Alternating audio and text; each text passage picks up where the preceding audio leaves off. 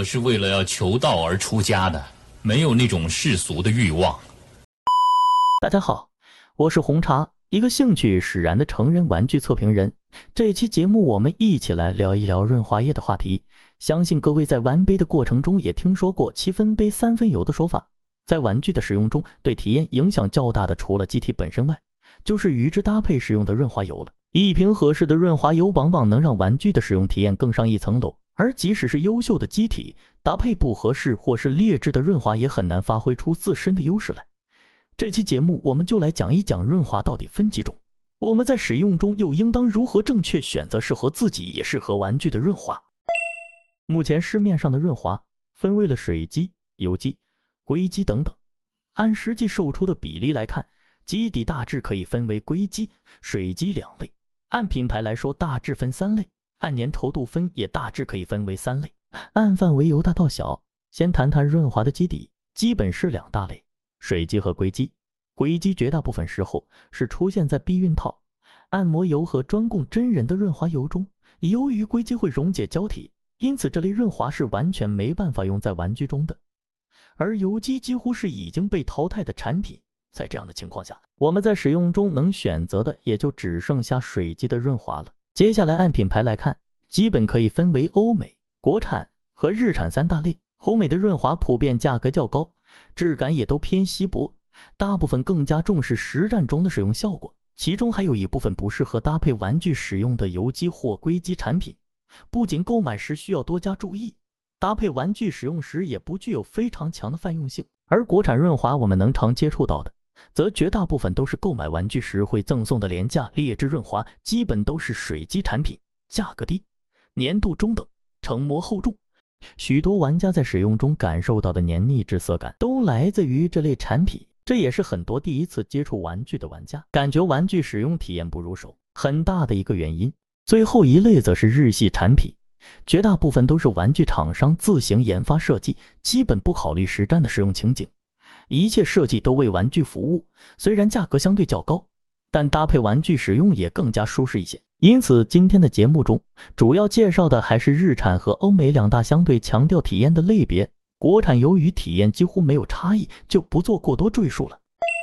最后，润滑的评价大致有四个维度：顺滑度、粘稠度、清理难度和保湿度。在日常的使用和购买中。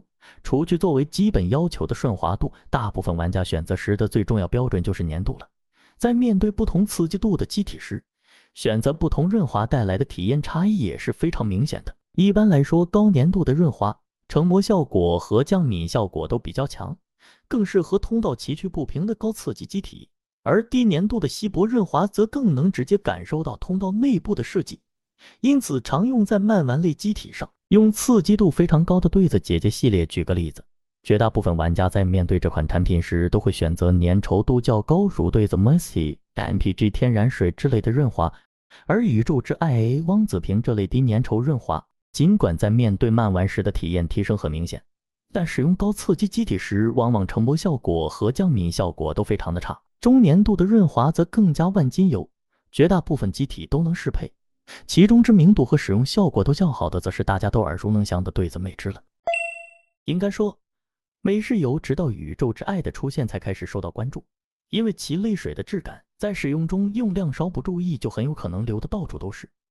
而宇宙之爱的爆红，一方面是体验好，另一方面就是因为不需要太大用量，好清理，但一百二十毫升卖一百一十八的价格，也确实是比较高昂。好在现在也有一汪子平。不可开胶等产品可以做平替，实现效果方面，望子屏目前达到了八九成，质感和使用体验已经无限接近，而不可开胶达到了六七成的效果，质感会更偏胶一些。这里需要注意的就是慢玩款用稀薄的油，能无限接近于真实的体验。带来的另一个问题是，中高刺激的机体都是按照日式油的刺激度设计，用太稀薄的油反而会导致刺激度过高，让一些新手玩家驾驭不来。所以说，虽然美式稀薄型润滑体验非常好，但也需要结合机体的柔软度、刺激度等方面综合考虑搭配使用，也并非无脑入手。而日式油的种类则可以称得上繁多了，贝子哈特、EXC、魔眼、NPG，基本有杯子的品牌都会做润滑，包括很多最近的新秀品牌也都有自己的润滑。这类油最知名的就是对子哈特和魔眼的魅之，设计上就是专门为完杯设计的，粘稠度、顺滑度都适中，是基本不可能踩雷的一款。没有太突出的特点，也没有太明显的缺点，可以说是完杯界的万金油。谈到最近厂商出的润滑中，感觉比较好的日式油就是旺粉瓶，这款质感偏水，清洗难度低，成膜久，比宇宙之爱旺粉瓶粘度高一些。粉瓶比一对子魅汁要稍微稀一些。如果感觉魅汁太黏，用子瓶太稀的话，可以选择用粉瓶这种中间款，总体使用也不错。高粘的油比较出名的有 EXA 粉瓶和对子的 Lotion，粘度质感都是市面上最好的一批，但缺点就是清洗难度稍大，这也是日式油的通病。NTG 的油算是比较独特的一档，粘度比较大，但清洗难度不高，唯一缺点就是贵，通常买杯附带的。用完之后不太会继续买同款。然后就是关于粘稠度和一些特殊产品，粘稠度这个东西对体验的影响其实是非常大的，粘度越高刺激越低，这也是杯界的共识。同一个杯子用高粘和低粘度的油，体验的区别非常大。这个手里的油越多，能感受到的就越明显。然后就是一些特殊产品，比如冰感、热感、仿唾液免洗等。这个目前热感免洗基本就是噱头。期待越高，失望越大。热感实际上大部分都是痛感，引起痛感的原因，我在润滑的成分中甚至看到了卡瓦胡椒根提取物、小米椒提取物。仿唾液主要是突出一个起沫的视觉效果，满足一些玩家的需求。实际的使用体验没有太大差别，免洗的还是要洗，所以我并不推荐对这种产品的期待值太高。冰感的油倒是确实挺清爽的，大多添加了薄荷相关的成分。但也没能带来很大的体验提升。在过去的节目中，我们累计测评了几十款润滑，这一次也是新增了汪子瓶及粉瓶、Takano 的不可开交极妙不可言、Fresh 的普通极高粘款、国产大魔王及 NPG 的天然水和真人代言系列，具体可以参考表格。另外，最近进行的贴牌横屏中，大部分的贴牌胶体也都有赠送润滑。既然提到了这个话题，也就直接说说贴牌润滑的问题。由于这某 P 的胶体并不附赠润滑，我直接单独购买了售价七十九的 G 某 P 某某之液来进行测试，结果也算是不出意料，和十几二十元一瓶的国产没有本质区别。另外，除了润滑本身外，包装的瓶子也算一个不小的槽点。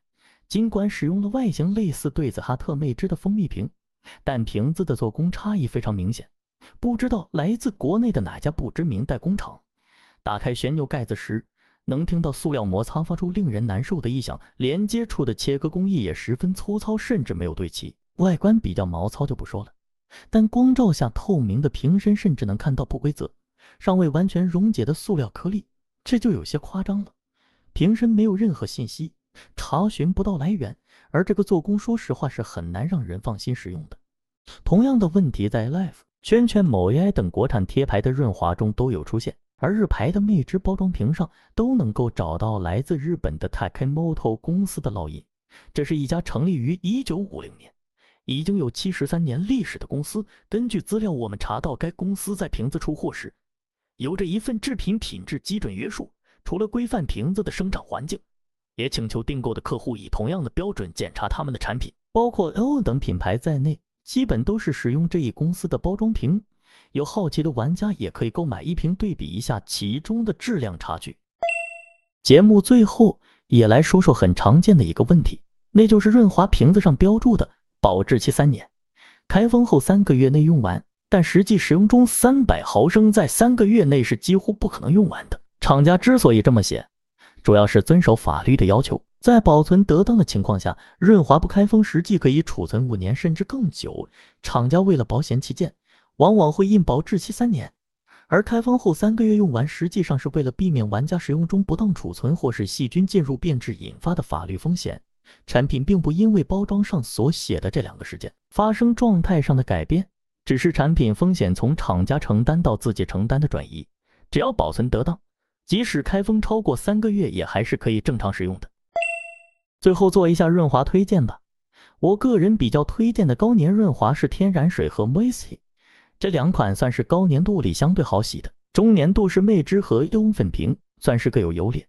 我个人还是比较青睐经典的魅之，当然粉瓶也是很好的选择，看自己的需要。而低粘度如果不是对体验要求非常极致，都可以无脑选择 l o w n 的紫瓶润滑。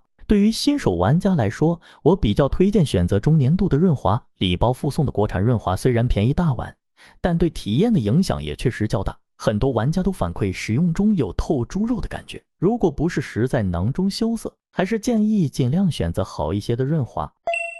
那么这期节目就到这里，下期节目我们来总结一下前一阵子进行的国产贴牌横评。应该说，在这十几款胶体中，也有算得上不错的产品，但绝大部分都属于食之无味，弃之可惜的鸡肋机体，甚至有一些可以说得上是免费送都嫌浪费空间的产品。到底购买还是避雷？下期节目我们一起来看一看。我是红茶，祝你今天冲的开心。